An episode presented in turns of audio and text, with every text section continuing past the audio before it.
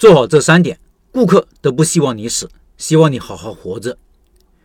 说说昨天的案例，老板在小城市虽然很成功，但因为孩子教育问题，不得不回北京，现在很迷茫，不知道做什么生意。想过在一个好地段开一家超市，不知道这样的想法对不对，也不知道有没有更好的选择。要不要开超市呢？成功率如何呢？在选择之前，可以回看一下过往，尤其是之前的成功关键要素。老板在小城市做得很成功，我觉得有几点做得特别好。第一，充分发挥了自己的优势，做自己熟悉的领域、熟悉的产品。他媳妇做过一家公司的培训经理，对产品了如指掌，而且有信心。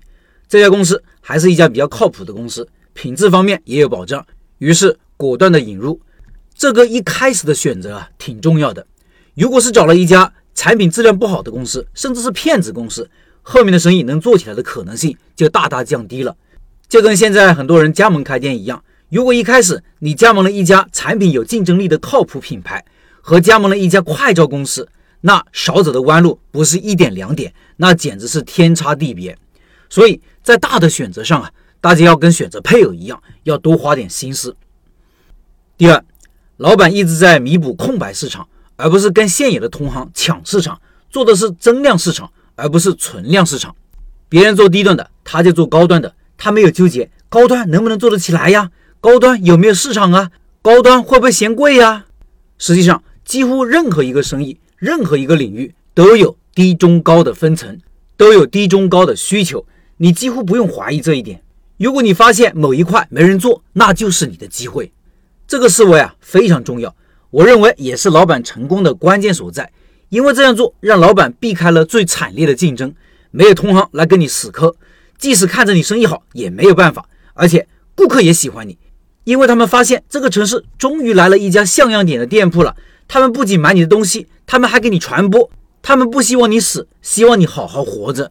我在小城市做生意时也是深受顾客喜欢。后来提到了因为各种原因要离开，很多顾客会特意跑到店里跟我们说：“不要走啊，你们走了我们怎么办？”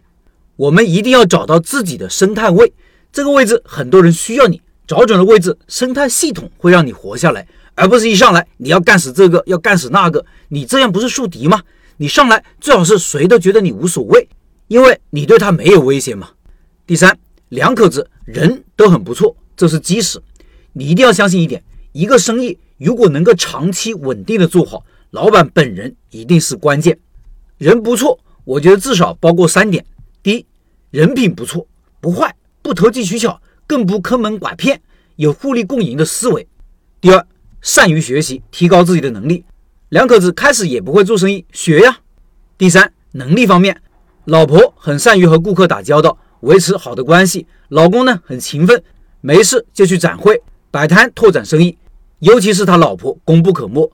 老板也说了，我们的店几乎成了茶座。好多公务员上班打完卡就三五成群的来过来找我爱人聊天，走的时候两手都不空。用过的顾客大部分都成了回头客，由此可见一斑。回看历史是为了照亮未来，复盘过去是为了更好的做出选择。老板如果选择开超市，你觉得会是个好选择吗？投个票。想参与投票的老板可以到开店笔记的公众号查找对应文章参与投票，或者查看投票结果。